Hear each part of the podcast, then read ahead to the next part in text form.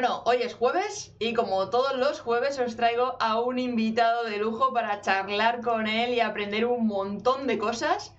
Y bueno, sobre todo de tema de Instagram, que sabéis que es una conversación que nos ha salido constantemente, eh, tanto por la comunidad como por el chat, como por los directos. Entonces, Claro, ¿qué pasa con Instagram? ¿Funciona? ¿No funciona? ¿Nos puede servir para atraer tráfico? ¿Nos puede servir para conseguir nuevos clientes? ¿Qué pasa ahí? Bueno, pues nos lo va a contar todo Hugo López, que es un experto en paid media, que quien no lo sepa es tema de mm, anuncios, pagos, campañas en redes sociales, especialmente tema de Instagram y Facebook que sé que a muchos se os atranca ahí un poquito el tema de cómo hago las campañas, cómo puedo, cuánto tengo que meter de dinero, cuánto, etcétera, etcétera. Así que todas estas cosas se las vais a poder preguntar en vivo y en directo a Hugo en persona. Así que no le voy a hacer esperar más y voy a dar paso a Hugo López. Hola Sara, muchas gracias por la invitación, un placer estar aquí contigo y que bueno, eh, preparado para las preguntas que me hagas tú y las que me haga la audiencia, un verdadero placer. En primer lugar, bienvenido a bordo de, de Arcade Team. Eh, es un lujazo tenerte aquí porque mm, te sigo desde hace un montón de tiempo y es que eh, sabes saber de, de, anuncios, pero no solamente de Instagram. Hoy vamos a hablar solamente de Instagram y demás porque es un tema que les gusta mucho, pero es que dominas de YouTube Ads, de Facebook Ads, o sea, todo lo que tenga que ver con anuncios y tráfico pagado, por decirlo así, eh, el crack. O sea, la persona a la que tenéis que llamar, a Hugo.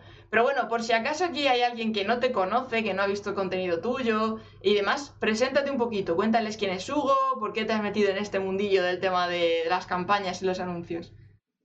Vale, pues os cuento un poco mi historia. Me remonto hace, ahora mismo tengo 26 años. Eh, yo empecé con el, en el mundo del marketing digital o de los negocios online, podríamos decirlo, eh, con 15 años, ¿vale? Yo monté eh, sin saberlo, sin saber lo que era un negocio de dropshipping a través de eBay, es decir, yo importaba, o sea, hacía, lo que hacía era copiar el listing de productos que tenía con un proveedor chino de cosas que le compraba para mí mismo con 15 años y lo que hacía era replicar ese contenido en, en eBay. Empecé a ver que, que tenía atracción en aquella época, estamos hablando de hace 11 años ahora mismo. Y yo en esa época no sabía ni lo que era dropshipping, no sabía lo que era marketing digital, no sabía ni lo que era el IVA, que de eso tuve un, buen susto con 15 años, bueno, fue 16, 17 cuando me pasó. Entonces, el, primer contacto que tuve con el ecosistema de los negocios digitales y el marketing, porque van, van muy de la mano, fue eso con 15 años, empecé con 15 años. Luego sí que me, fui adentrando más en la parte de inbound marketing y community management, ¿vale? De hecho, yo mis primeros clientes, los primeros clientes como freelance que tuve, eh, fue llevando, gestionando la parte de, community management y estrategia de contenidos, más parte sí, de, de, contenidos y marketing en general. Y poquito a poquito fui introduciéndome en la parte de, en la parte de paid hasta que estuve con un cliente que es el Festival Starlight, que, que yo trabajaba prácticamente in-house con ellos, un cliente bastante, bastante gordo, es de los, de los festivales más grandes del mundo, por deciros algo, totalmente. Y, y, fue ahí en el proyecto en el que llevaba tanto parte paid como parte orgánica. Era como el máximo responsable, por decirlo de alguna forma, de la estrategia digital del festival. Y ahí es donde vi que yo la parte de, de paid era la que más me gustaba y donde también veía yo que empezaba a destacar y que me iba a abrir más oportunidades a nivel laboral y más crecimiento a nivel, a nivel profesional. Entonces, la parte orgánica la dejé a un lado totalmente y fue cuando ya me empecé a especializar en la, únicamente en la parte de, en la parte de paid empecé a llevar clientes más, más grandes como freelance, es decir, yo gestionaba diferentes clientes únicamente la parte de, de paid y ya llevo un año y medio trabajando con un único cliente en exclusiva, que prácticamente es como si fuera un trabajador in-house y estoy como director de, del área de social ads, ¿vale? Es una empresa e-commerce, una bastante tocha, eh, o sea, a nivel de factura, nosotros, para que os hagáis una idea, en, en media buying al día invertimos unos 20.000 euros únicamente en tráfico pagado, 20.000 euros al día wow. del equipo de media buying. Entonces, eh, son volúmenes grandes y, eso pues me hace que solo esté únicamente en ese proyecto a lo que es nivel de gestión de campañas, ¿vale? Fuera de eso, pues tengo la, la, faceta más de consultor formador, que es algo que me gusta mucho, sobre todo la, parte formativa. en los últimos, uno, dos años justamente he estado como profesor en varias universidades, Universidad de Castilla-La Mancha, aquí en España, en la Politécnica de Valencia, la de Sevilla, en la de Valencia, también soy profesor de, de máster de Escuela Marketing and Web, también hago formaciones privadas y luego, bueno, tengo la parte más de content creator, podríamos decirla, que, es todo el contenido que genero en mi canal de YouTube, sobre todo. LinkedIn e Instagram son las principales redes en, las que estoy. Entonces, por hacer un resumen, yo me dedico a la gestión de, a la compra de tráfico, ¿vale? Estoy especializado en eso. Yo ejecuto, o sea, no soy el que te vende formación sin ejecutar, yo estoy en el barro del día a día y lo que, lo que aprendo en mi día a día es lo que luego cuento tanto en formaciones privadas como lo que comparto en, en redes sociales. Y en ese punto estoy. Bueno, has tocado todos los palos, ¿eh? Desde los 15 añitos, ya es decir, claro, yo no sabía que habías empezado con 15 años. Esto ha sido un descubrimiento también para mí. ¿Cómo es? Sí que es verdad que lo que es marketing digital directamente fue con 17. Es decir, estuve dos años haciendo e-commerce, pero sin hacer marketing. Es decir, yo lo único que hacía era plagiar eh, el listing de productos de, cuando empezó AliExpress, que nadie lo conocía, los, los copiaba en eBay y hacía dropshipping y me llevaba un margen. Pero marketing digital como tal yo creo que fue a partir de 17 cuando empecé a leer, empecé a hacer formaciones y demás. Mm. Esto, pues mira, voy a aprovechar porque a mí es una cosa que siempre me ha llamado mucho la atención cuando un menor de edad se mete a emprender. ¿Cómo, cómo se lleva eso? Quiero decir, claro, porque el tema de las altas, los IVAs, demás, es un menor de edad. Eso tiene que estar involucrado mucho sus padres ¿O cómo, cómo fue tu experiencia en ese sentido? Porque claro, cuando me surgen a lo mejor chavales que me escriben y me dicen, oye, que es que yo quiero empezar a emprender, digo, pues ahí me pillas porque yo esa experiencia no la he tenido. Pero en tu caso pues sí. Mira, en mi caso, eh, la respuesta directa, bueno, primero yo creo que tuve una ventaja de que a mí no me movía el, el, tema del dinero. Obviamente a un chaval de 15 años pues le gusta ganar dinero pero en comparado a día de hoy, que hay mil chavales que se ven atraídos por el dinero fácil y rápido, que hay un boom, eh, yo, yo, también, ahí me escriben en redes sociales, pues chavales que quieren, ser, quieren convertirse en media buyers por el tema del dinero fácil. Y lo primero que os digo, tú sabes lo que es ser media buyer, tú sabes lo jodido, lo mentalmente que tienes que ser fuerte y para empezar a generar ingresos, ya, ya no solo a clientes, que es lo primero que tienes que generar, sino propios, tiene que pasar un tiempo de aprendizaje y de, y de, de, curtirte, ¿no? Entonces, por una parte esa, y por otra, yo estuve dos años, ya te digo, yo no sabía ni lo que era el IVA, yo no declaraba nada, lo digo abiertamente. O sea, lo digo abiertamente, ¿qué pasa? Que hubo un día que me llegó una cartita de Hacienda. Fue con eso, fue, no había cumplido la mayoría de edad, fue del paso de 17 a, a 18 y simplemente era IVA, que no había, o sea, obviamente como no había, no había ingresado nada, no había declarado nada, sí que es verdad que no me detectaron, no me detectaron todo lo que había ingresado, entonces tuve que pagar el IVA atrasado y un recargo por, por una multa. Tampoco fue mucho, o sea, tampoco, a lo mejor, yo lo digo abiertamente, a lo mejor con esa edad, pues a lo mejor un sueldo de 1.500 euros, 1.200 aproximadamente, que para un chaval de 15, 16, años está muy bien y además era sin hacer prácticamente nada. O sea, no es que esté vendiendo este modelo de negocio, que además ha cambiado una barbaridad, sino yo, yo os cuento la, realidad. En ese momento era mucho más fácil todo y yo me encontré con eso pues de, casualidad. No, no, no, es que además ahora mismo yo que creo que es una cosa que se tendría que enseñar en los colegios. O sea, todo esto porque los chavales tienen tal acceso a poder emprender desde bien jovencitos que claro, Totalmente. Eh, es un desconocimiento, entienden y conocen lo que es la herramienta que ellos más dominan. En tu caso, por ejemplo, pues el tema de eBay y tal. Pero claro, es lo que los influencers o lo que van adquiriendo de conocimiento, pero la parte más fiscal y todo esto de cómo ser emprendedor y tal, debería estar ya como, como, como parte del proceso escolar. Porque es que, claro, un chaval es que hace clic y puede ser eh, montar su propio negocio. Yo creo que aquí hay, dos problemas. El primero, lo has dicho perfectamente, hay una base a nivel de, educación financiera que no hay, por lo menos en España, yo no sé en otros países la hay, pero, pero en España sobre todo hay nula eh, educación financiera.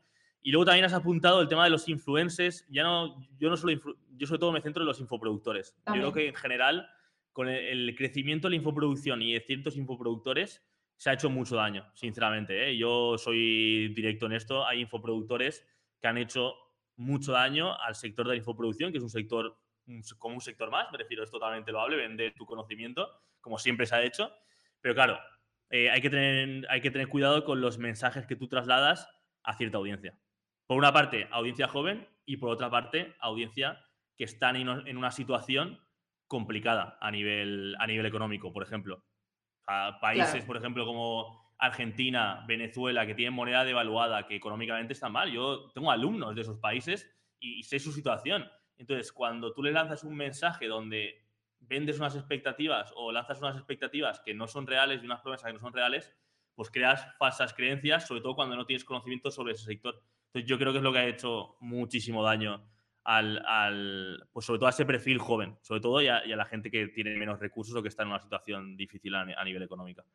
Que está bien en cierto punto porque a fin de cuentas te muestra un abanico de opciones más allá del establecido de universidad y ponte a trabajar. Sí, eso es genial. Y motiva muchísimo más, pero claro, no se enseñan todas las bambalinas que hay detrás, que eso es lo que luego se puede tropezar un poco más y te puede meter en algún, en algún sustico, que luego no es tanto, pero algo hay. Entonces, guay, está, es un punto interesante. y cuéntanos un poquito cómo trabajas tú como gestor de campañas de, anuncios en redes sociales.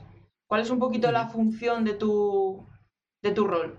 Sí, pues a ver, eh, un media buyer realmente tiene una. O sea, la figura de media buyer como tal, sí que es verdad que cada vez estamos viendo media buyers más especializados. Eh, primero en plataformas, a lo mejor un media buyer especializado en YouTube Ads, un media buyer especializado en, no sé, en Facebook Ads, en TikTok Ads y luego también media buyers especializados, a lo mejor uno más en la parte técnica, otro más en la parte analítica. En términos generales, un media buyer tiene una función eh, holística, podríamos decir, global dentro de lo que es la compra de tráfico, desde la planificación, desde, bueno, ya no planificación, sino auditoría, una fase de auditoría que podríamos decir, sobre todo cuando empiezas a trabajar con un cliente, quieres saber de qué, de qué punto parte ese cliente en base a esas conclusiones, bueno, también ahí meto también auditoría externa, es decir, todo lo que es análisis de competidores a nivel pay media, estoy hablando, ¿vale? Entonces, con toda esa información, tanto interna como externa, lo que hacer es diseñar un plan de, de pay media, ¿vale? Es la parte donde no estamos aún dentro de la herramienta y estamos planificando conceptos creativos de campañas, estructura de campañas, audiencias que vamos a utilizar, ofertas que vamos a utilizar, funnels que vamos a utilizar con el tráfico que vamos a, a generar a través de campañas de paid. Luego está la parte más de montar campañas y ejecutora, es decir, todo lo que hemos planificado lo, lanzamos, es decir, vamos a la plataforma y, lo lanzamos. Que aquí hago un paréntesis, yo siempre digo que la diferencia, la gran diferencia entre un media buyer crack que se rifa a las empresas y que genera resultados a un media buyer mediocre es realmente la parte anterior, que es la parte de, de planificación, y luego la siguiente a la ejecución, que es la medición, optimización y escalado. Montar campañas, todo el mundo sabe. Es decir, ves un vídeo mío o de cualquier youtuber que hay, eh, incluso de la propia información oficial de cualquier plataforma y montar campañas, todo el mundo sabe. ¿Y qué elemento diferenciador hay? O sea, ese elemento técnico ya, ya no es un elemento diferenciador. A lo mejor hace años sí, pero ahora mismo, y además con el tema de la automatización, como está creciendo Machine Learning, eh, a día de hoy un media buyer crack lo que es muy bueno es estratégicamente y creativamente, ¿vale?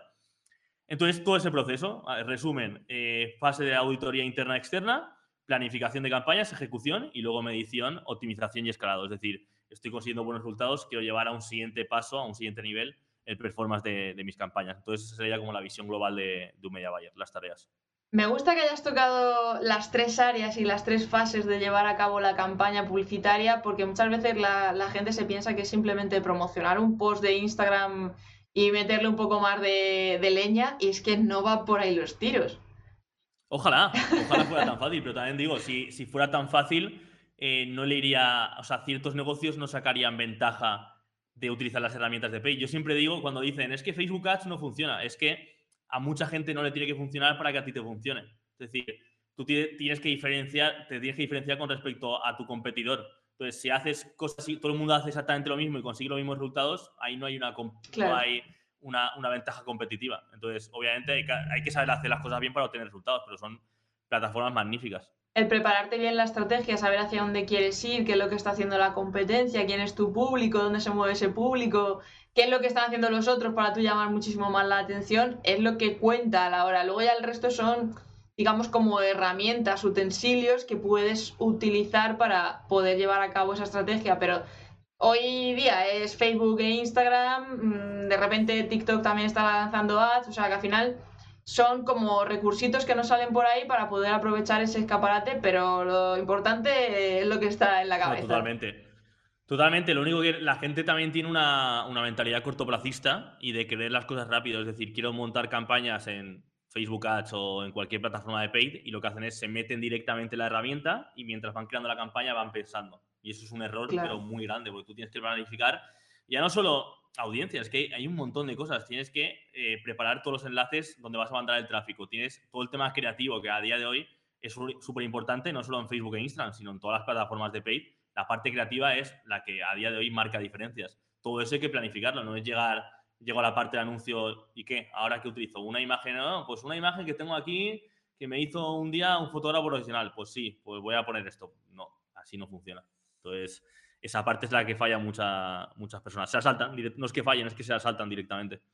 Van directamente a la herramienta y las cuatro cositas que tengan al alcance. Mira, te preguntan por aquí, te pregunta Rubén, que, ¿qué es eso de la automatización que comentabas antes? ¿A qué te refieres?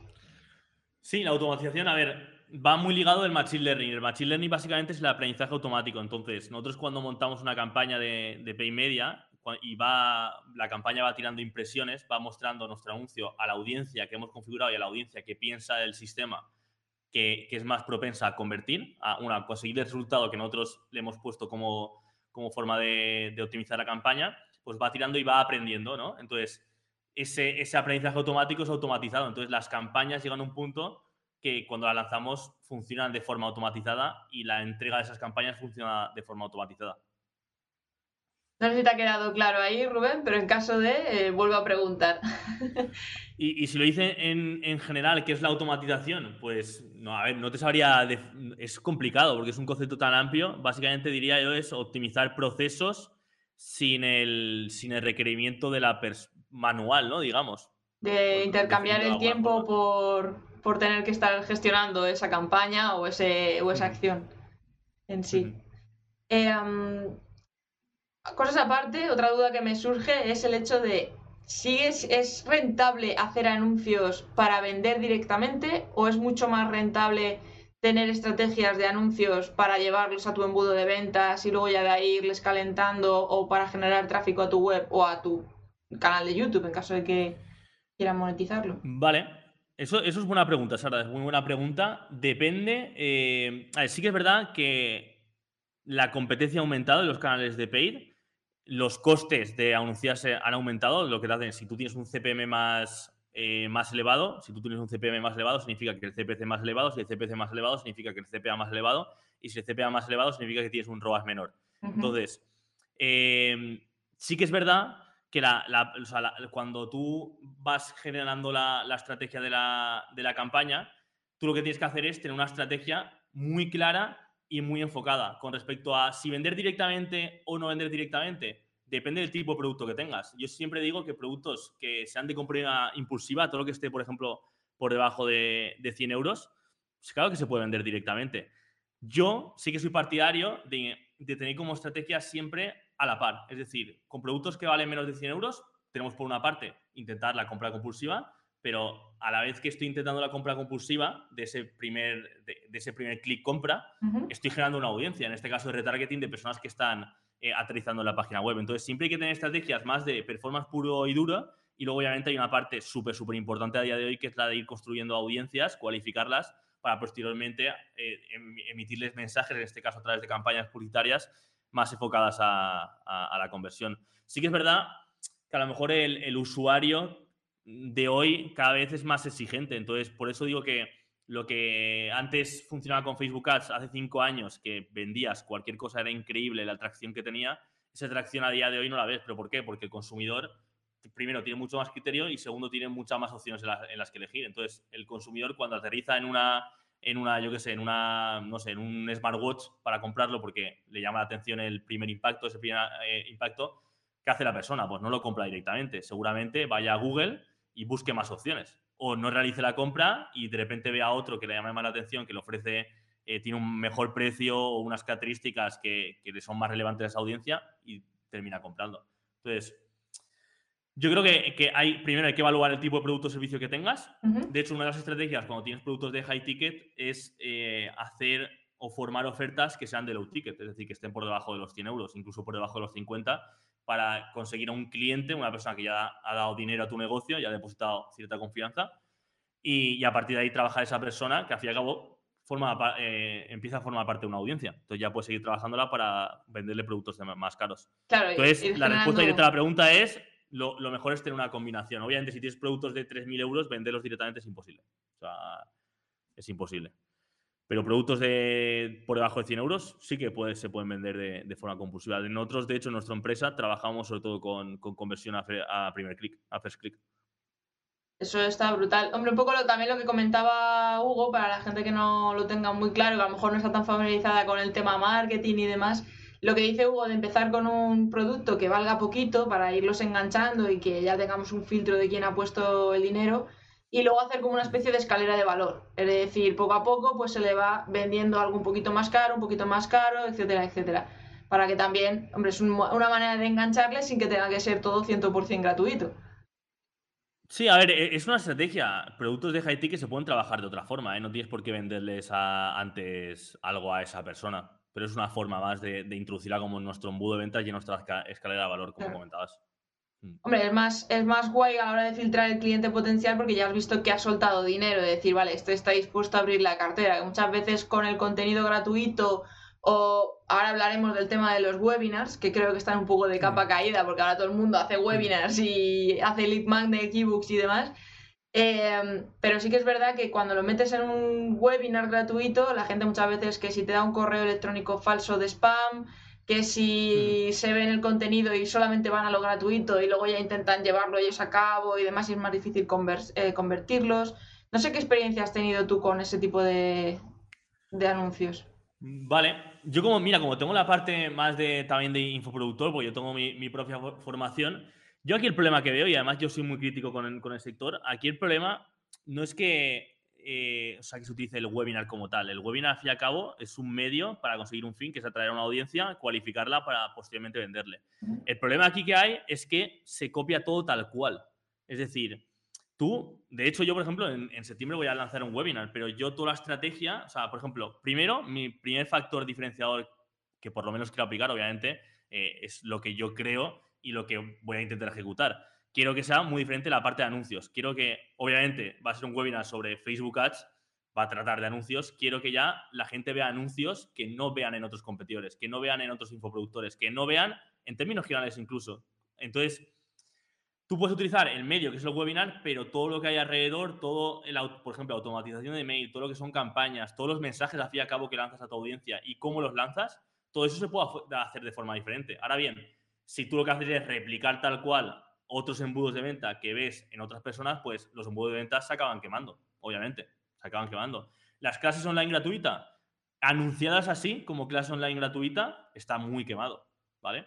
Aquí también entra la, variable de, hostia, es que si sigue funcionando, pues bueno, si sigue funcionando y, copiando a otros tal cual, te sigues lucrando, honestamente puede ser, honestamente, no digo que, sea, que sea deshonestamente, yo no tengo esa concepción del marketing. Yo creo que un marketero tiene que aportar. Obviamente, siempre te puedes inspirar, que eso, igual que yo me puedo ver un, anuncio de una marca y replicar ese anuncio en mi propia concepción creativa y en mi propio producto o servicio. Eso está genial porque la inspiración está ahí, pero siempre dándole nuestro toque, siempre dándonos, dándole esa esencia nuestra. Entonces, con respecto a los webinars u otro, por ejemplo, el lanzamiento de, ¿cómo se llama? El Product Launch Formula, esto que son cuatro vídeos. Pues yo como tal no lo veo, nunca he utilizado ese, tipo de lanzamiento. Yo no lo veo mal, pero ahora bien, todo lo que hay alrededor yo creo que hay que hacerlo de forma diferente, ¿vale? Ahora bien, sí que aquí digo una, pequeña opinión con respecto a lo, de los lanzamientos. Yo creo que sí que lo que han muerto como tal son los lanzamientos puntuales y ya está. Es decir, yo creo que se puede hacer un lanzamiento eh, puntual de un producto de un producto o servicio, ¿vale? De hecho, jope, las marcas de ropa lo hacen, lanzan colecciones, es un lanzamiento como tal. No es un webinar, pero es un lanzamiento. Entonces, yo creo que es importante trabajar con lanzamientos, pero también hay que conseguir esa estabilidad de, facturación porque para eliminar sobre todo riesgos, para minimizar riesgos, porque si te la juegas todo un lanzamiento donde de repente los costes por adquisición te han subido mucho y no te salen las cuentas, dejas de comer.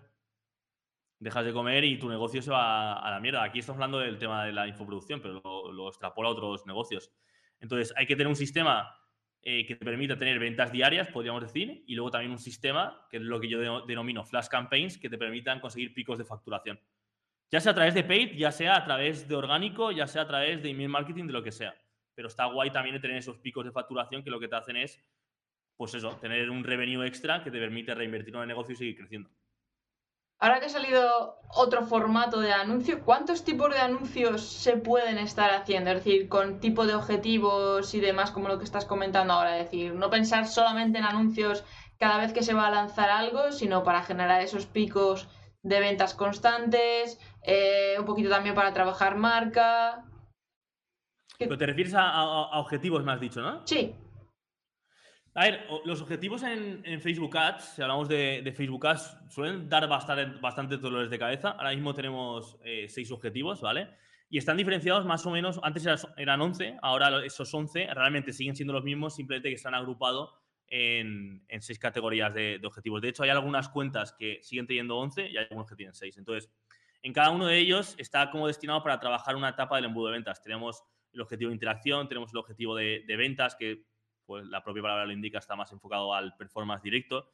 Eh, tenemos las campañas de generación de clientes potenciales, tenemos las campañas de alcance, tenemos las campañas de tráfico. Entonces, hay diferentes tipos de campañas y cada una es adecuada en función de los objetivos que quieres conseguir. Entonces, yo ahí lo que siempre digo, ¿qué objetivo escoger Hugo? Pues aquel, con el, aquel que esté más alineado con el objetivo de negocio que tú quieres conseguir. Oye, yo quiero, mi objetivo principal con esta campaña es maximizar el tráfico a mi página web. Eh, obviamente, si convierte, pues genial. Pero quiero generar una audiencia, pues escoge el objetivo tráfico. Oye, que yo lo que quiero es eh, generar ventas, pues escoge el objetivo conversión. Entonces, esos son los principales tipos de campañas que hay. Tenemos las de tráfico eh, frío totalmente, podríamos hablar sobre todo de campañas de tráfico. Ah, es que realmente es que también los objetivos se pueden trabajar, hay muchos de ellos que se pueden trabajar en diferentes etapas, en función del tamaño de la audiencia, por ejemplo. El objetivo de alcance se puede utilizar tanto en, en prospecting como retargeting. Entonces, a, nivel de tipos de campañas como tal, pues las que te he dicho serían. Porque luego también corre el rumor de que eh, según el tipo de objetivo que escojas, te sale más barato el coste por clic, el lead, etcétera, etcétera. O eso es un rumor que corre por ahí y ya está.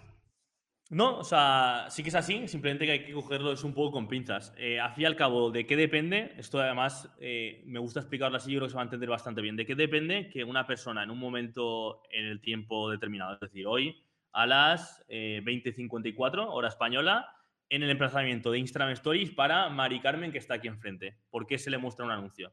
Pues porque está compitiendo en tiempo real con otros anunciantes, ¿vale? Entonces, ¿Quién, por, ¿Cómo se determina quién ve esa persona? Pues por una parte, el objetivo publicitario, porque yo con el objetivo le estoy diciendo qué, qué, qué acción quiero que realice el usuario. Entonces, si por ejemplo escojo el objetivo de tráfico, mi anuncio va a ser potencialmente, va a salir en más subastas para personas que son más propensas a hacer clics en, el enlace. ¿Vale? Si cojo conversión, pues a personas que, por todo el data que tienen algoritmos, son más propensas o hay más oportunidades de conversión en términos generales, ¿vale? Entonces, con respecto a, más barato más, o, más caro a nivel, por ejemplo, de CPM, depende mucho el objetivo. Si yo, por ejemplo, os cojo el objetivo alcance, pues ahí lo que le estoy diciendo, como le estoy diciendo al algoritmo que se lo muestre al máximo número de personas posible, suelo encontrar CPM más baratos que si voy a, a un nicho más concreto de personas que tengan más probabilidades de conversión, por ejemplo, porque es una audiencia más reducida. Entonces, sí que depende el objetivo en términos de, en términos de CPM, en términos de coste. Pero también te lo digo, tú puedes tener un CPM súper elevado, pero costes de adquisición más, más, más, bajos que, a lo mejor que una campaña de alcance. Entonces, es hacer, analizar todas las métricas, sobre todo aquellas que estén, vuelvo a decir, alineadas totalmente con nuestros objetivos de negocio y a partir de ahí mirar. Yo puedo tener un CPM súper alto, pero si estoy consiguiendo mi objetivo a nivel ROAS o a nivel CPA, pues tiro con ello.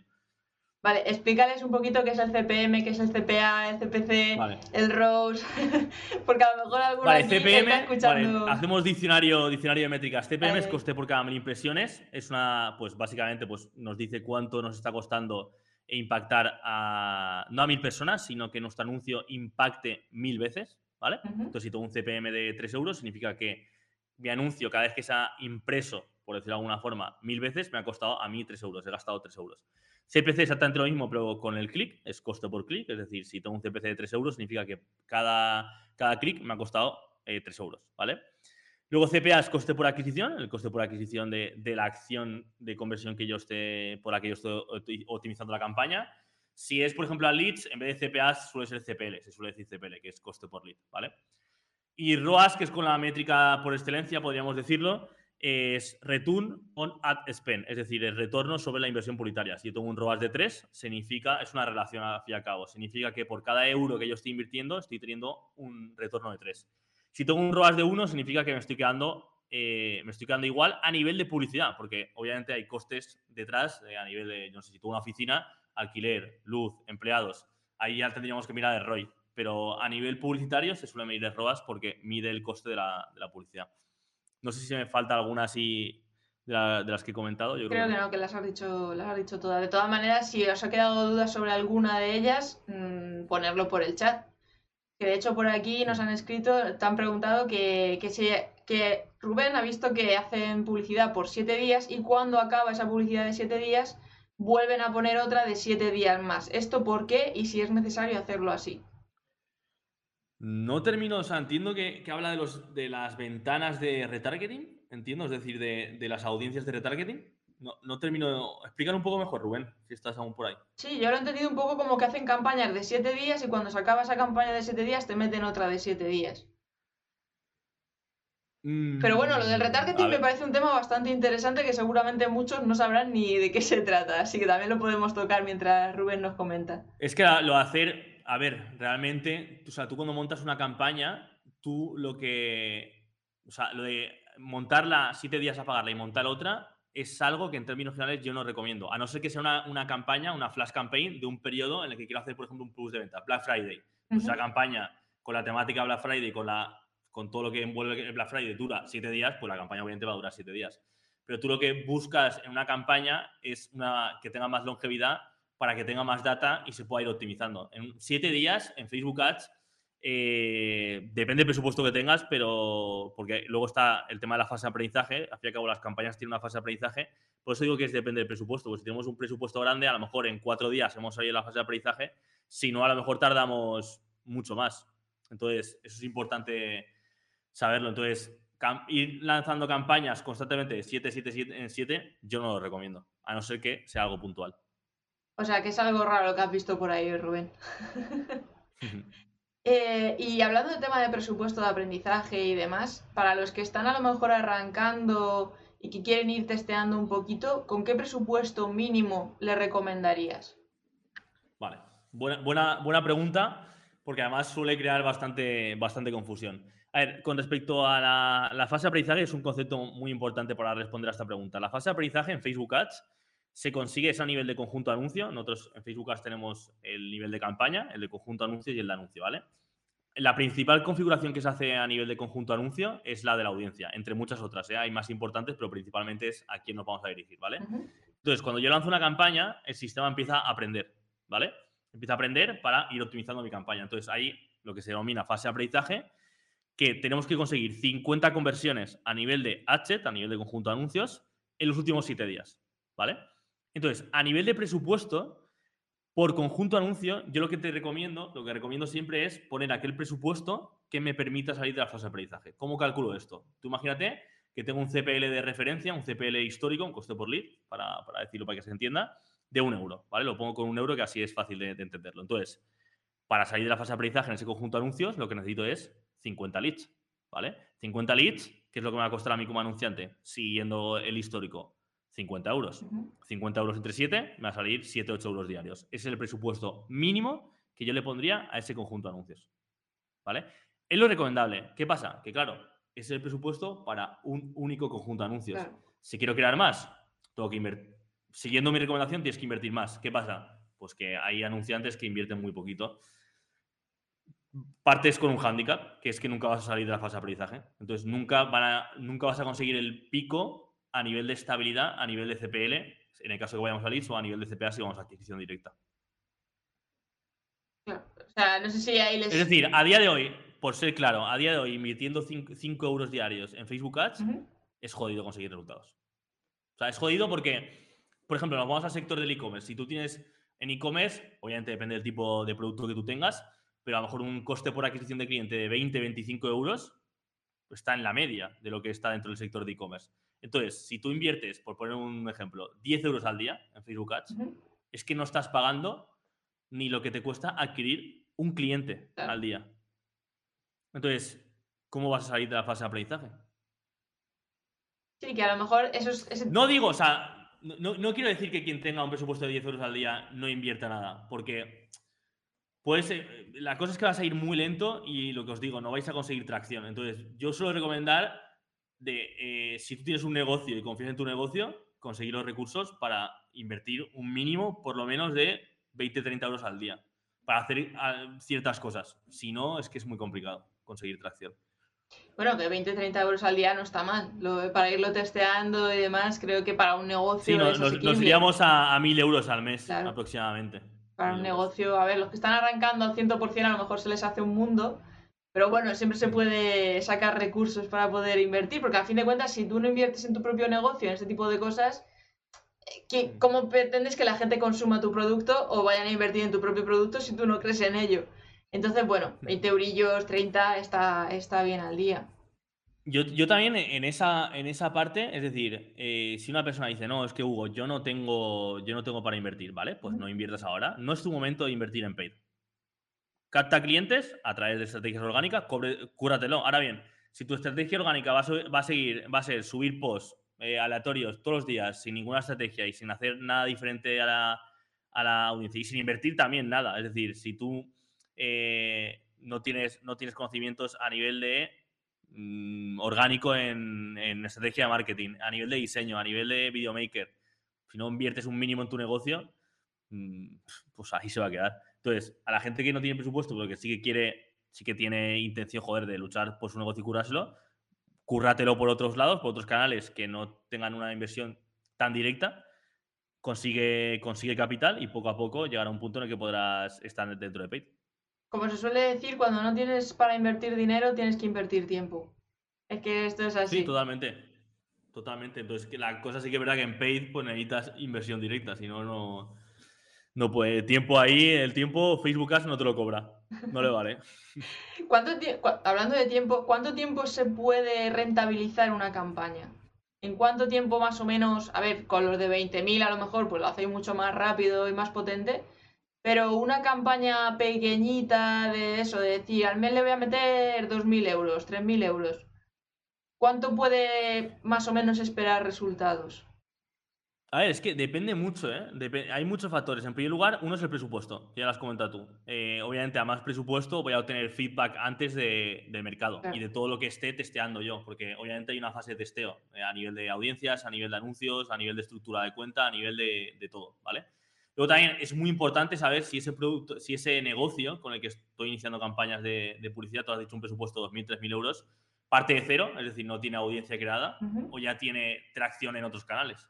Eso es muy importante porque eh, al fin y al cabo también estamos hablando de una estrategia 360. Yo a lo mejor eh, tengo cero de paid, pero es que tengo una comunidad de la hostia en redes sociales, tengo una base de, clientes ya que me han comprado, tengo una base de datos eh, en email marketing brutal, que eso va a retroalimentar las campañas de paid y van a conseguir que, porque al fin y al cabo esas audiencias yo las utilizo y son audiencias que están más cualificadas. Entonces, Depende sobre todo de, eso, del punto de partida y luego también, obviamente, del tipo de producto y servicio. Si es un producto que es súper novedoso en el mercado, que no, entiende, que no entiende el público, hay que hacer una etapa de awareness brutal y hay que, hay que, hay quemar pasta sin buscar performance directo.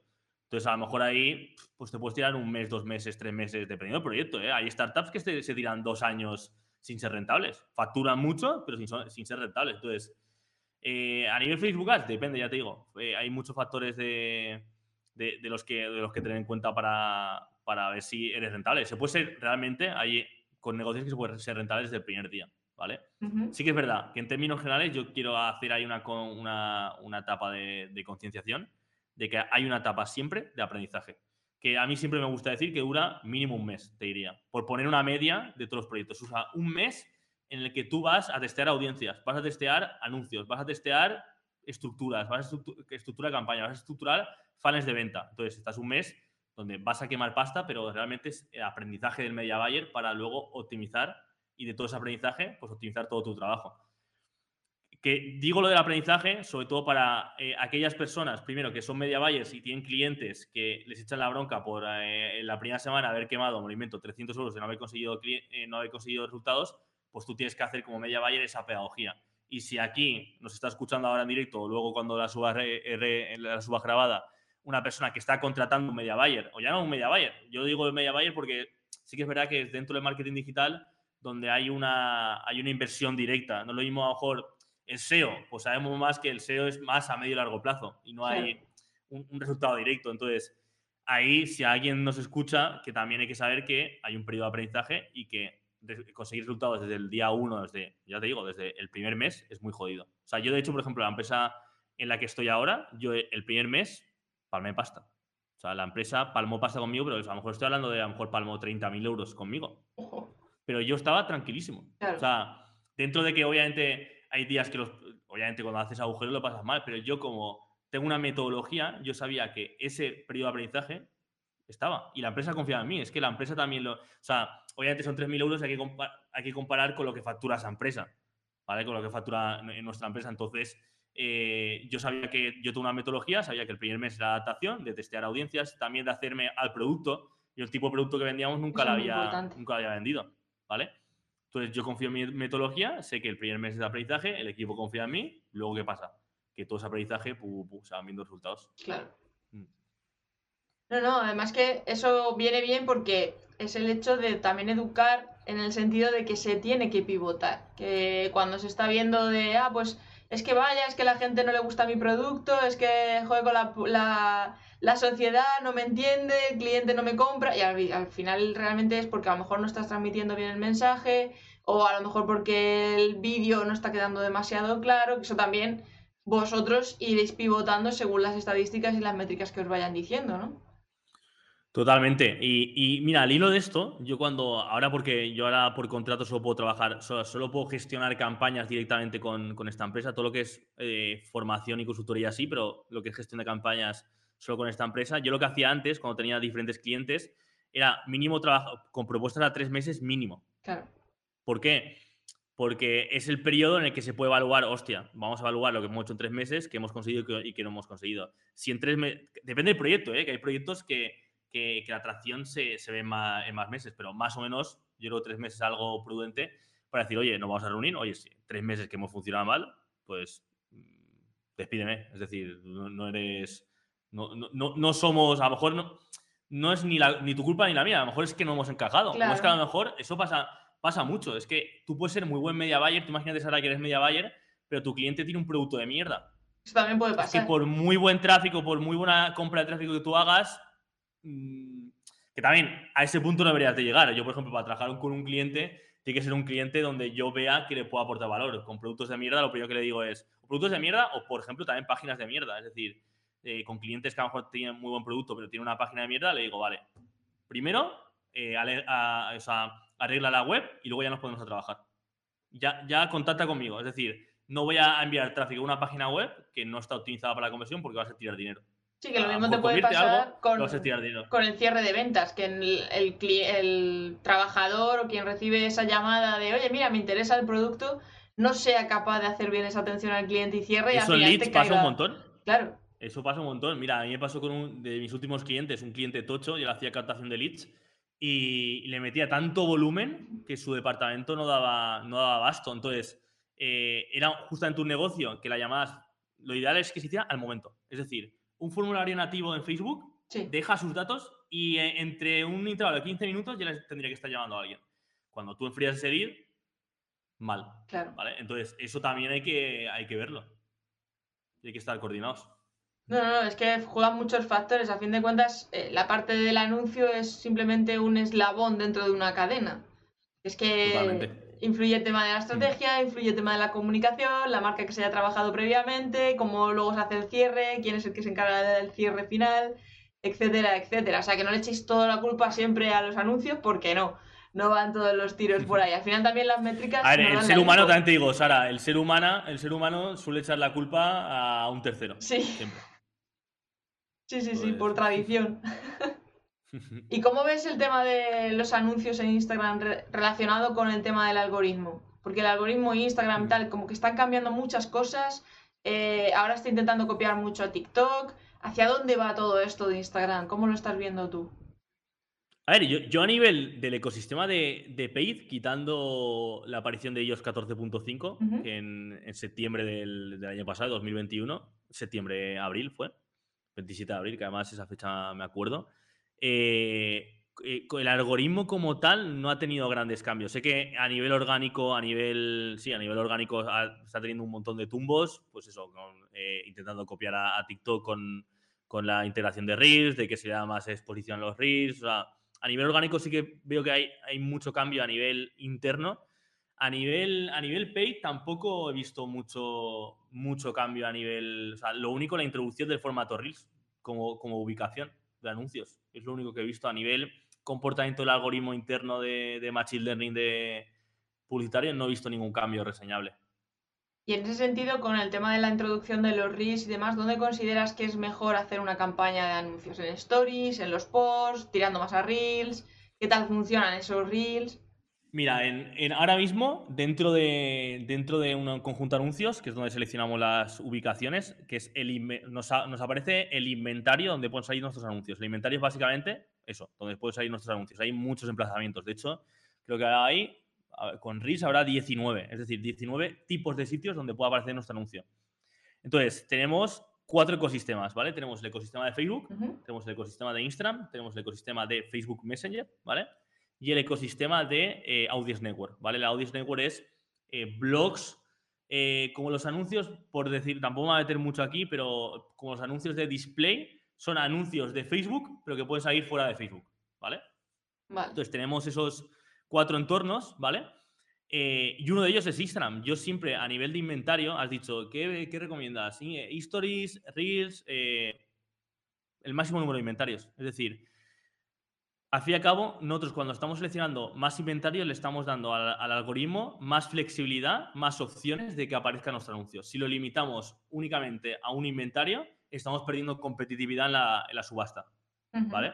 Porque nuestro anuncio solo puede salir en un sitio. Entonces, a lo mejor para un usuario determinado, a lo mejor le podemos impactar a través de Reels, a lo mejor a través de la sección Explorar, a lo mejor a través de la sección de, de, de Instant Feed, ¿vale? De hecho, en términos generales, yo lo que recomiendo es no solo anunciarse en Instagram, sino en todo el ecosistema. Audience Network, Facebook y, y, Facebook Messenger, ¿vale?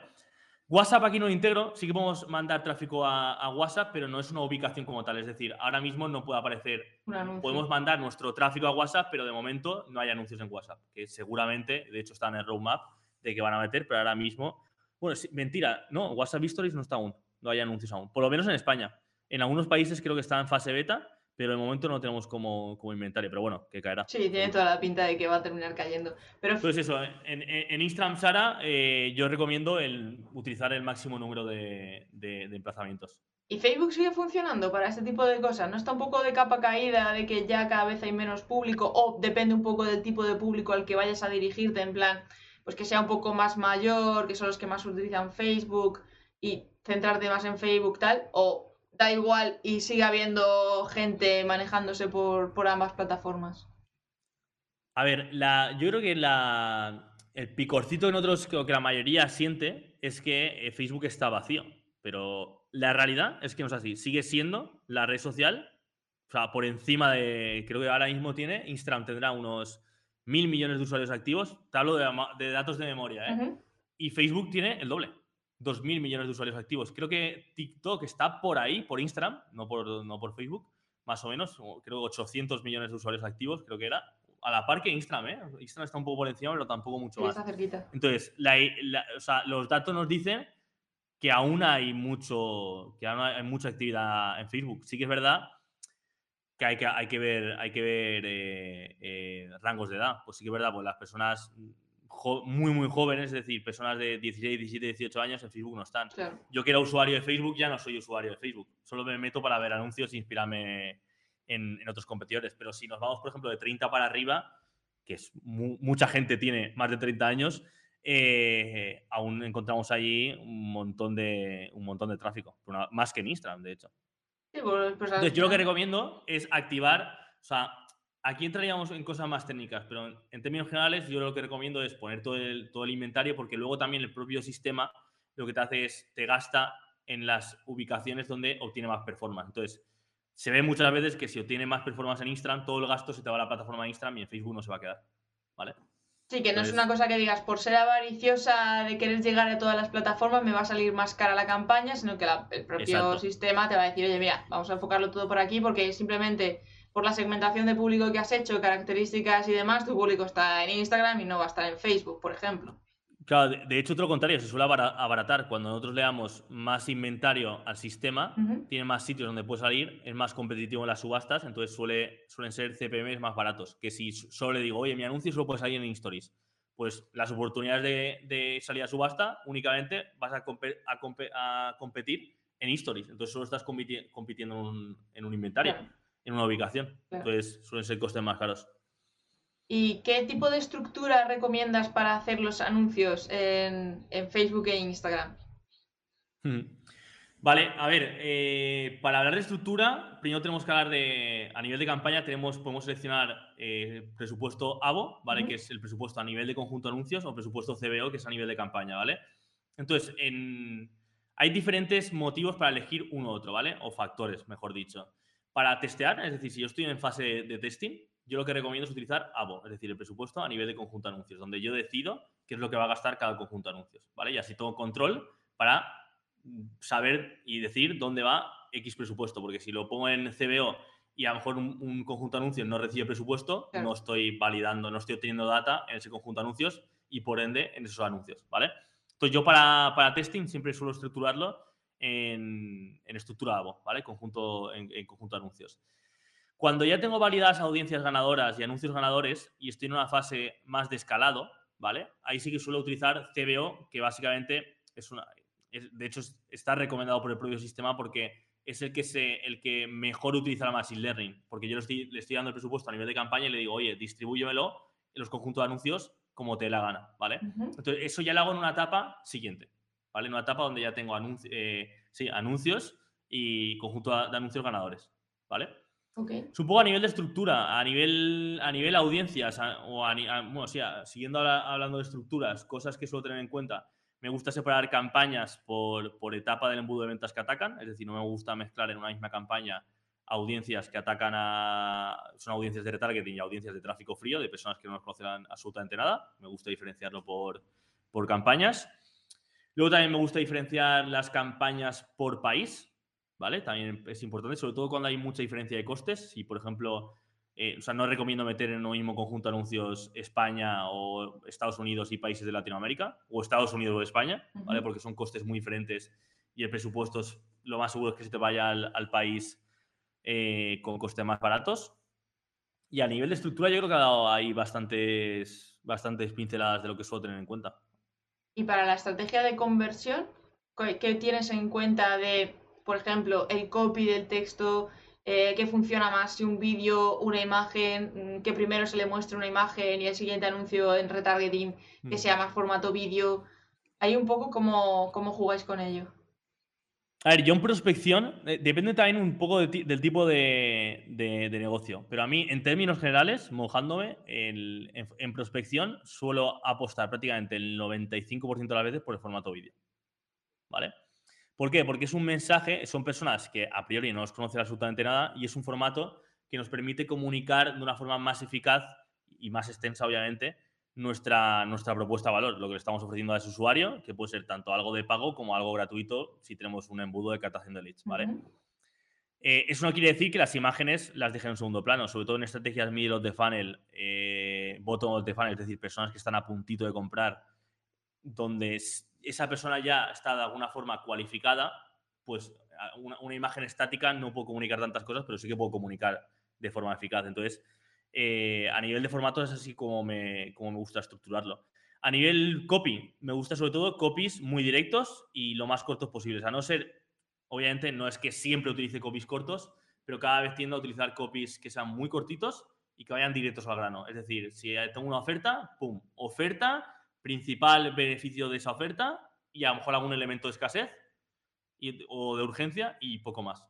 Me gustan copies que sean sencillos. Obviamente, a lo mejor hay etapas, sobre todo en, prospecting, para personas que no me, conocen, no, me, conocen absolutamente nada, que a lo mejor el copy lo tengo que trabajar mucho más. Pero a mí, en términos generales, es, si todo lo que son audiencias de 40 para abajo, así por decirte algo, me gustan copies cortos. Audiencias de 40 para arriba, puedo trabajar con copies más largos porque están más acostumbrados a leer. Aquí es triste, pero los niños de 15 años eh, no leen una mierda hablando mal. Y que además su, atención es más reducida. Aquí es una crítica increíble. Sí, sí, sí. sí, Totalmente. Entonces, eh, o, por ejemplo, eh, aquí lo, lo, ligo con el tema del blogging. ¿Tú te crees que un chaval ahora de 13 años se va a leer un artículo de un blog donde aportes valor? Para nada, no se va a leer. Entonces, ahí hay que comunicar mucho más rápido. De hecho, si hablamos dentro del formato vídeo, eh, si lo diferencio por audiencias, a lo mejor una audiencia más mayor, anuncios más largos, más pausados, donde los beneficios de, tu propuesta estén más, pues se comuniquen de una forma más lenta, más despacio. Ahora lo estamos viendo con TikTok. Aquí el usuario más joven lo que busca es pa, pa, pa, pa, pa. O sea, de hecho hay un tip que tengo. Primero, un efecto stop de scroll para que el usuario pare la atención y se pueda ver el vídeo. Y luego, cuando cada 1,5, cada 2 segundos, un nuevo estímulo, un cambio de escena, eh, un caption, es decir, una, alguna letra, un estímulo a nivel auditivo, pero que haya dinamismo. Porque el usuario es lo que está buscando ahora. Es decir, quiere consumir la información súper rápido. ¿Vale? Brutal. A nivel formatos también, a ver, si por ejemplo hablamos de e-commerce, el formato carrusel y el formato colección, eh, son formatos que hay que utilizar sí o sí. Sobre todo para, para campañas de tanto de prospección como de retargeting dinámicas, el formato carrusel y el de, y el de colección hay que utilizarlos sí o sí, que son estáticos. O sea, podemos poner, sí que podemos poner vídeos en ellos, pero suelen ser formatos estáticos porque cogen la, información del catálogo de productos. Entonces, es, pregunta amplia, pero yo creo que ahí ya te da sí, sí, sí, sí, utilizar a la audiencia. Yo creo que has tocado ahí puntos muy importantes y que muchas veces se escapan a la hora de, de gestionar esas campañas. Entonces, yo creo que están ahí todos con el boli y papel, pim, pim, pim, pim, pim. De hecho, Wendell pregunta por aquí que cómo prospectas tus, tus clientes. A la hora de una pregunta muy, una pregunta muy amplia. Eh, o sea, a nivel de canal, a nivel de audiencia, a nivel de público, eh, si lo puedes matizar un poquito más, es que es una pregunta muy, muy amplia. Sí, la verdad es que se puede responder por muchas áreas. Pero bueno, mientras tanto, a ver si podemos responder la de López, que pregunta que por aquí que, quiere vender playeras de Mazinger Z, que es para personas de entre 30 a 45 años y que nunca ha usado AdSense, que cómo podría empezar. ¿Qué le recomiendas para iniciarse ahí? Vale, lo primero tienes que dominar el concepto de AdSense. AdSense no es ninguna red puritaria. AdSense es el inventario de la red display de Google. Es decir, AdSense es que tú monetizas a través de tu contenido porque te hacen clic en, tus banners, en los banners que tú tienes integrados. Es decir, Google, Google Display, por decirlo de alguna forma, es la contraposición a Google AdSense, ¿vale? O sea, que en Google AdSense no puedes llegar a tu público, ¿vale? Porque Google AdSense es que tú lo monetizas, ¿vale? Entonces, eh, playeras, yo, creo que es camiseta, ¿no? Sí, las camisetas de manga corta. Playeras, camisetas. Vale. Yo lo que haría principalmente, al canal que me iría depende un poco de tu presupuesto. Si tienes un presupuesto limitado, me iría sobre todo a un canal como, como YouTube Ads, ¿vale? Que nos permite. A ver, también te puede hacer una segmentación por intereses al principio en Facebook Ads, ¿eh? yo lo primero que haría es un research, ¿vale? A ver qué, tipos de intereses están relacionados con, con Mazinger Z. Si tienes poco presupuesto, iría con audiencias pequeñitas y poco a poco, conforme vayas creciendo, eh, iría ampliando la audiencia. Pero sí que es verdad que en, el ecosistema de Google y más en concreto en YouTube Ads podemos eh, hacer campañas por, por, keywords, ¿vale? Y también por emplazamientos. Es decir, yo puedo coger eh, vídeos que hablen de Mazinger Z o de aspectos relacionados con Mazinger Z y poner que mi anuncio se muestra ahí, ¿vale? Entonces, para cosas tan de nicho, muy, muy, muy de nicho, aunque este, esta charla sea más enfocada a publicidad en Instagram, suelo recomendar más a día de hoy YouTube, ¿vale? Pero también es Facebook Ads, obviamente también es un canal muy potente, si, obviamente si tenemos intereses relacionados con, con Mazinger Z, que seguramente lo, haya. Claro, además que podemos compaginarlo, es decir, podemos utilizar Facebook Ads para eh, empezar a llamar la atención y que el propio algoritmo detecte que esa persona está interesada, que se haya tenido en el anuncio, que ha interactuado y demás, y que cuando vaya a Google, las propias cookies y los píxeles y todo esto, cuando vaya a buscar algo de Mazinger Z, tú salgas de los primeros, ¿no? Porque funcionará también un poco así la interrelación. Totalmente. Sí, sí, totalmente. Y de hecho, eh, a día de hoy, si dependes únicamente de un canal de pay media, error. O sea, aquí es una estrategia 360. Lo ideal es tener el máximo número de canales de pay media, obviamente siempre que tengas recursos, tanto de tiempo como de dinero, para, para hacerlo bien, ¿vale? Pero únicamente, a ver, obviamente, si tú tienes recursos limitados, pues vas a empezar por uno, ¿vale? Pero lo ideal siempre es, como tú has dicho, tener una estrategia 360. Mm. Claro, porque esto tenéis que tener en cuenta que no se centra única y exclusivamente en que el usuario haya visto el anuncio y ya, sino que hay unos píxeles, hay como una pequeña información que se queda ahí, que es cuando aceptamos las cookies y todo esto, por si alguien no lo sabe, que, una, que te detecta un poco el movimiento que has tenido e interacción con ese anuncio. Entonces, cuando te vuelves a meter en otra página, si por ejemplo una página web tiene tema de anuncios de Google, te va a salir en la esquinita concretamente información de esas empresas o esas marcas que ya has tenido cierto impacto con anuncios en redes sociales. Entonces, a esto es un poco a lo que se está refiriendo Hugo con ese 360. Exacto. Mira, Wendell dice por aquí que si prospectas por anuncio, recomendación, si vas puerta a puerta en las empresas, cómo prospectas lo que son tus clientes cuando eras freelance, entiendo yo.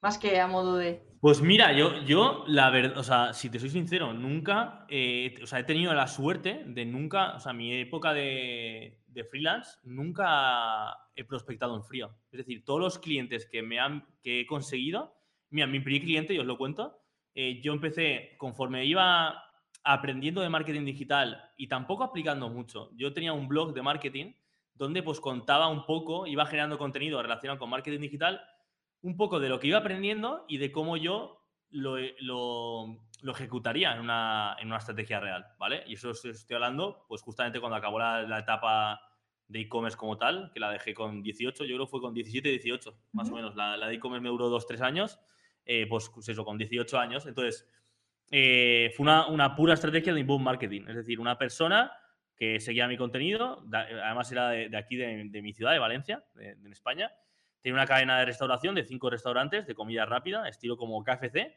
pero tenía como, sí, cinco o seis. Y nada, me escribió a través de LinkedIn, que era una red social que yo, pues si tengo 26 y esto con 18, pues la llevo trabajando desde hace 8 años, hace un montón. Eh, me escribió y, me dijo, oye, Hugo, estoy buscando una persona que se encargue de, eh, de, o sea, de, la estrategia a nivel de, community management de la empresa. Y ese fue mi primer cliente. Y a partir de ahí, pu, fui enganchando, fui enganchando, de recomendación sobre todo, y fui creciendo. Pero fue una mezcla entre inbound marketing y recomendación. Nunca hice email en frío ni auditoría gratis para. Que no digo que no funcione ¿eh? y que no sea una. Sí, pero a ti te, entró por otro lado. Sí, sí, yo tenía. Además, sí que ahora tuve la, suerte. Bueno, también ahí me lo ocurrió, obviamente.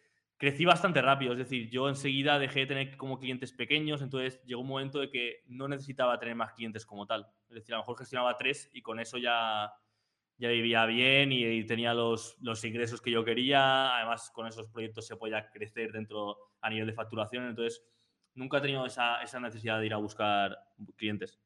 Y cuando has estado... Que esto suena, suena bonito, suena bonito, pero obviamente hay mucho trabajo detrás. Claro. Muchísimo tiempo. O sea, es decir... Llevas en el mundo del emprendimiento desde los 15, o sea que eso ya es, es largo el trayecto. Porque tú cuando eh, eras freelance y trabajabas para más empresas aparte, que estabas ahí con los tres clientes y demás, ¿tú cómo lo gestionabas? ¿Les cobrabas luego un porcentaje en base a beneficios obtenidos por la campaña? ¿O tenías el fee y con eso ya estaba establecido? Mira, depende un poco del cliente, ¿vale? Pero esto consejo a los que os dediquéis al media buying, eh, un media buyer tiene que tener un variable sí o sí. 100%. 100%. El variable obviamente se puede poner de muchas formas. Se puede poner eh, sobre porcentaje de lo invertido, se puede poner sobre determinados objetivos que se cumplan de facturación, se puede poner directamente sobre la facturación, se puede poner sobre ROA, se puede poner sobre lo que te la gana. Pero lo recomendable es que un freelance, bueno, y una agencia también, si tienes estructura de agencia, yo que, por ejemplo, he podido montar estructura de agencia, pero nunca he querido montarla porque no me gusta el modelo de agencia como tal, ¿vale?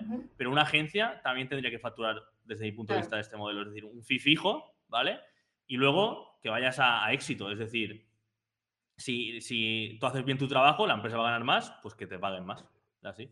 Entonces yo recomiendo, sí que braga al principio, al principio del todo, porque además cuando no tenía ni idea, pues tú pones un FI fijo, ¿vale? Y además un FI fijo que, que, a lo mejor era irrisorio en ese momento. No, no me acuerdo el primer, bueno, el primer cliente a lo mejor eran 300 euros al mes y tenía como varios de 300 euros al mes y con eso iba, iba jugando.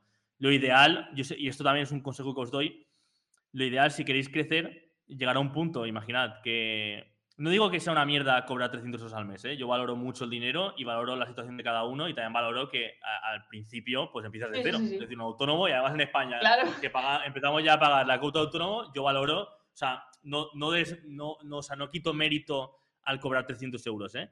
Es un proceso que, que, de hecho, desde el principio seguramente te lo tengas que comer sí o sí, ¿vale? Pero llega un momento en el que si, por ejemplo, tienes eh, para un sueldo muy normalito en España, 1.500 euros, vamos a hablar, ¿vale? Tienes que llevar 5 clientes de 300 euros. Si tú quieres crecer, claro, y esos son 1.500 de facturación que luego le tienes que quitar de todo, o sea, te queda un sueldo de mierda, hablando mal. Eso es así tal cual. Sí, sí, sí. Entonces, si tú quieres crecer, tienes que. Estoy hablando como media buyer, ¿eh? En la parte orgánica yo ahora no hablo. Si tú quieres crecer como media buyer, vas a tener que gestionar más cuentas. No te va a dar tiempo. Es decir, y lo que digo yo, no te va a dar tiempo para dar un buen servicio. Porque, y así, yo en esto también soy muy claro, y soy muy claro con todo el mundo, en directo y, en online. El 90%, obviamente esto es una cifra que me invento, pero mucha gente, pues para exagerarlo, muchos freelance y muchas agencias son unos cabrones. Porque tienen un montón de clientes, saben que hay tanta rotación, que sí, te ofrecen un mal servicio, porque no, o sea, sobre todo pasa, bueno, pasa en freelance y agencia, pero en freelance sí que es verdad que como está solo la persona, oye, es que gestiono 10 clientes. Y sí, gano 3.000 euros al mes gestionando 10, 10, clientes. Es que me juego un brazo a que es imposible que le estés dando un buen servicio a los 10 clientes. Es imposible. O sea, por tiempo material, un media buyer no puede gestionar la estrategia publicitaria de 10 negocios diferentes. Es una locura. Una persona sola. Y si puedes, Y, y, si puede, no, no, y Sara, y aquí testigo está la gente. Si puedes y estás obteniendo buenos resultados, te ficho, te contrato mañana mismo y te unto dinero. Te lo digo así. Sí, sí, porque eso ya no es humano, ya eso es una máquina o que no duerme o que no tiene vida y solamente, o sea, no, no es posible. O sea, todo el mundo contamos con 24 horas y llega un momento en que que además lo, ha dicho Hugo al principio, el tema del, community manager, media manager, eh, y demás, todo esto requiere una estrategia, una planificación, una investigación, es tiempo. Entonces, si tienes 10 clientes a los que les tienes que estar dedicando tiempo, no hay algo ahí que no, encaja, no encaja. Totalmente, totalmente. Y de hecho, cuando llegas a, a, ese punto, tienes dos vías para crecer. Una, contratas a más gente, pero se te hace poco escalable. Eso también es un consejo que os doy. Es decir, si quieres contratar a más gente para que lleve ese tipo de proyectos, prácticamente lo que le pagas a esa persona, es decir, y, de hecho, imagínate que no contratas como freelance, es decir, lo externalizas, ¿vale? Quieres tener un, cliente de más de 300 euros. Para que tú ganes dinero, ¿qué le pagas a la persona que gestiona ese cliente? 150 euros, que está súper mal pagado y que además solo está ganando 150 euros con ese cliente. Entonces, aquí hay dos cosas. Primero, tienes que hacer crecer el equipo y segundo, conseguir clientes más grandes. Tal cual. No, no, que no es fácil, ¿eh? Obviamente no, no, lo pongo aquí como que sea fácil, pero. Sí, pero es lo ideal. Sería lo bueno. Mm. Porque es verdad que muchas Sobre todo en cuanto ya empiezas a tener un poco de experiencia en el mundo de Media Valle. Entiendo que si nunca has tenido un cliente, obviamente puedes empezar por ahí. Pero eso al año, año y medio no se hace viable. Sobre todo si, si, tienes, si eres ambicioso y quieres crecer. Sí, que además eso es simplemente el irlo viendo y decir, vale, me están entrando ya clientes en automático. Es una manera también de filtro, de decir, a ver, Mm, o subo los precios para poder contratar gente, o subo los precios para poder yo quedarme con tres clientes que sean potentes y tener tiempo bien para poder dedicarles. Porque la atención al cliente es fundamental, chicos. O sea, eso es lo que más cuenta, la parte humana. Eh, pregunta por aquí Wendell que si ya no eres freelance. Creo que ha llegado un poco tarde. A ver, os cuento, os cuento mi, situación. Eh, yo sigo siendo autónomo o sea, la empresa me quería contratar como trabajador por cuenta ajena, ¿vale? Pero como yo sigo facturando de YouTube, de consultorías, de formación, eh, sigo teniendo la figura de autónomo. Entonces, soy, ¿se le puede llamar freelance? Pues sí, en parte sí. sí. En parte sí, pero a nivel de gestión de cuentas publicitarias, ahora mismo solo gestiono una y no, o sea, no estoy cogiendo clientes de gestión de cuentas publicitarias ahora mismo, porque no puedo. Bueno, porque no puedo y porque no haría un buen trabajo, porque es el, el 80% de mi tiempo ahora mismo está dedicado a la empresa. O sea, que sigue siendo freelance, pero en otra, en otra rama. Totalmente. Rubén pregunta por aquí que si crees que para crecer en YouTube es mejor hacer anuncios en el mismo YouTube siendo más caro o sería mejor hacerlo en Facebook e Instagram siendo más económico. Yo tiraría un poco a lo del 360 que decíamos antes. Para crecer en YouTube, o sea, entiendo lo que quieres es eh, hacer crecer tu canal. Sí, monetizarlo y eh, vivir del pues canal. Vale, yo lo que haría es publicidad en YouTube. ¿Vale? Y lo que haría es. Es algo, de hecho, es un. Yo, por ejemplo, en mi canal de YouTube eh, nunca he hecho estrategias de crecimiento paid. ¿vale? Todo, todo, ha sido, todo ha sido orgánico y siempre me lo he planteado. Aquí lo que haría es, eh, te cuento un poco, un poco por encima cómo lo haría. Lo que haría es utilizar el, el objetivo de, de, reconocimiento de marca, que es el que te permite llegar a un máximo número de personas, por decir algo. Y, y luego utilizas el formato de vídeo in feed, ¿vale? El vídeo in feed es el que se muestra en, la, en los vídeos recomendados, en la página de inicio de, de, YouTube y que se muestra como si fuera un vídeo orgánico más, simplemente obviamente que pone anuncio, ¿vale? Porque en contraposición está el vídeo in stream, ¿vale? Uh -huh. Que es el que, bueno, ahí en stream saltable no saltable, el más famoso es el saltable, el que a los 5 segundos lo puedes, lo puedes cortar. Entonces, a mí este formato para crecer en YouTube no me gusta. ¿Por qué? Porque está interrumpiendo al usuario. El otro es como más orgánico. Entonces puedes utilizar tus mejores contenidos utilizándolo como formato eh, infeed, que se lo encuentra el usuario. Entonces el usuario al hacer clic va a aterrizar, es un anuncio, pero todo lo que son las métricas se van a contar en la publicación original porque tú pones el enlace del vídeo que has subido, ¿vale? Uh -huh. Es una estrategia que, que, de hecho yo aquí recomiendo a una persona que es muy buena en YouTube Ads, que es Xavi Esquerihuela. Sí, ¿vale? estuvo también aquí. Eh, que es, ah, estuvo ahí, sí. pues genial. Pues esa, eh, yo sé, porque además es compi mío, yo cuando estaba trabajando en Starlight, el primer año es su agencia gestionaba las campañas de publicidad. ¿vale? Entonces yo lo conozco hace un montón y me llevo genial con él. Él está utilizando esta, esta, esta estrategia, ¿vale? Uh -huh. Entonces, es yo la, también la que, además, no es porque le quiera copiar, es algo que yo tenía pensado, porque realmente es la que mejor creo que está pensada, ¿vale? Eh, mandar directamente tráfico de Facebook e Instagram a YouTube, mm, yo no termino de verlo. A mí no me acaba. Haría algo de por medio de una campaña de captación de leads con algo relacionado con su temática para tenerlo en mi base de datos y en mi base de datos trabajo mi visibilidad en YouTube. Pero mandar tráfico directamente a un vídeo, a mí no, no termino de verlo. Yo. Sacarle de la plataforma a lo mejor no es positivo.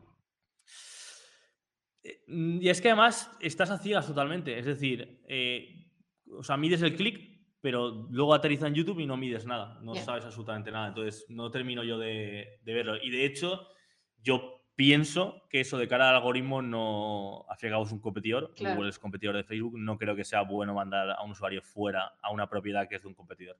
Eso es algo que yo tengo como pensamiento general, ¿eh? Claro, sí puede servir a lo mejor para generar esa comunidad dentro de la propia plataforma de Instagram, Facebook y demás, y ya con tu contenido, que Exacto. vayan conociéndote y se vayan a YouTube, que el hecho de hacer un anuncio directo de, oye, sígueme en mi canal de YouTube.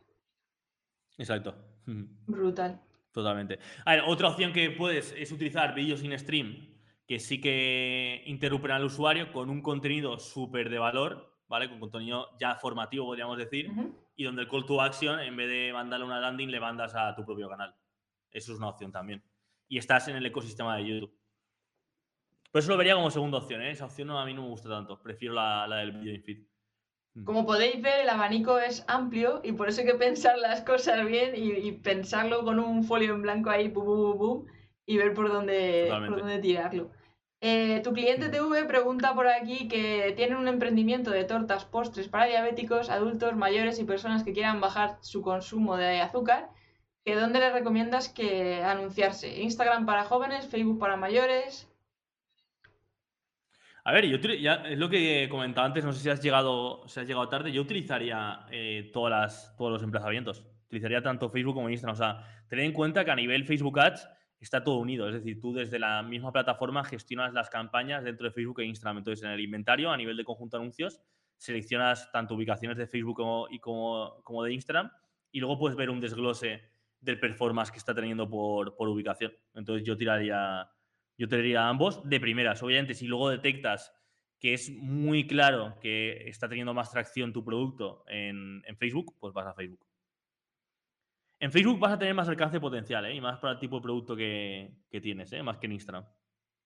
Pues mira, ahí tienes una buena nota. tu cliente TV. Eh, Hugo, no te voy a quitar más tiempo ya, que ya nos hemos pasado 10 minutos. Yo lo que queráis, aquí estoy súper contento. Pongo ahí, bueno, Wendell me está preguntando dónde iba. Vivo en Valencia. Valencia, en Valencia.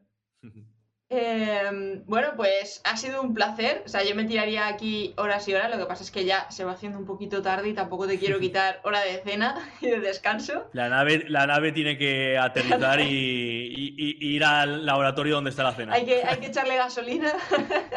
Que echarle gasolina. Joder, pues la gasolina, la gasolina espacial no sé a qué precio estará. ¿eh? Está un poco desorbitada. Eh, nada, cuéntales un poquito dónde te pueden encontrar, habla de tus formaciones sobre el tema de ads y demás. Yo, yo os he dejado arriba su Instagram, por este lado, arriba suyo, y ahí también vais a poder encontrar eh, los enlaces y demás, pero aún así, cuéntales, cuéntales.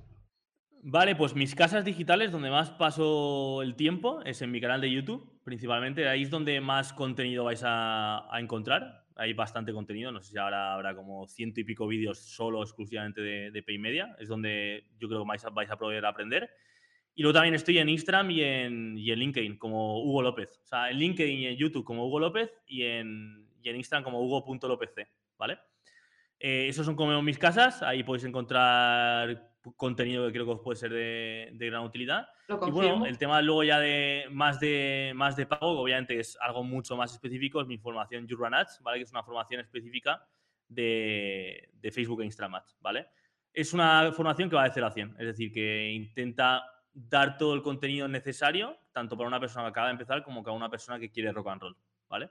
Y además, bueno, tiene, tiene, no es un curso de lecciones grabadas y ya está, sino que tiene, tenemos eh, sesiones todos los meses, grupales.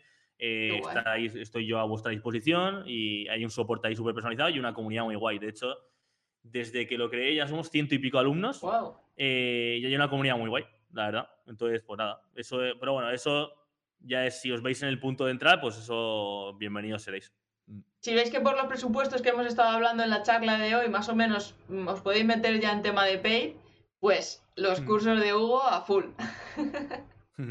Genial. Y de hecho, bueno, con el tema de la formación, en final de agosto voy a hacer una super actualización brutal. De hecho, eh, se, queda, se quedan un montón de... O sea, yo no mido, a mí al fin y al cabo las horas de contenido me da igual, porque al fin y al cabo es el valor que aportes, pero no sé, se quedan como 50 horas únicamente de Facebook Ads. Es decir, mi idea es que en esa formación esté absolutamente todo lo que sé.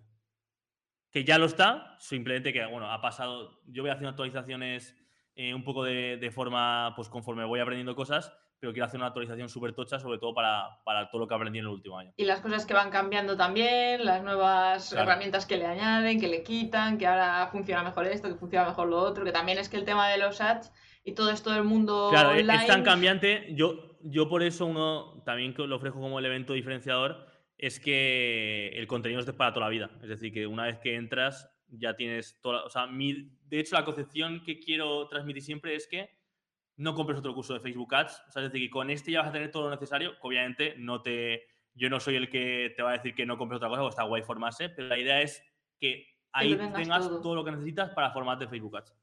Mm. Me parece brutal. Pues nada, ya sabéis, seguid a Hugo echarle un vistacillo ahí a la página web con las formaciones y demás. Y en septiembre has dicho que tienes lanzamiento de algo, ¿no?